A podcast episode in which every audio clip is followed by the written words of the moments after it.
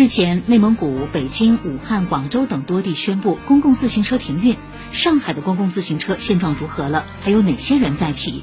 上官新闻报道，目前上海公共自行车的用户多为中老年人，并且在共享单车的冲击下，租赁公共自行车渐失阵地。文章说，公共自行车是进还是退，需要因地制宜，根据实际情况来判断。对于仍有公共自行车需求的地方，可以进一步优化布点，与共享单车形成互补；需求明显不足的地方，也应当明确退出机制，实现平稳过渡。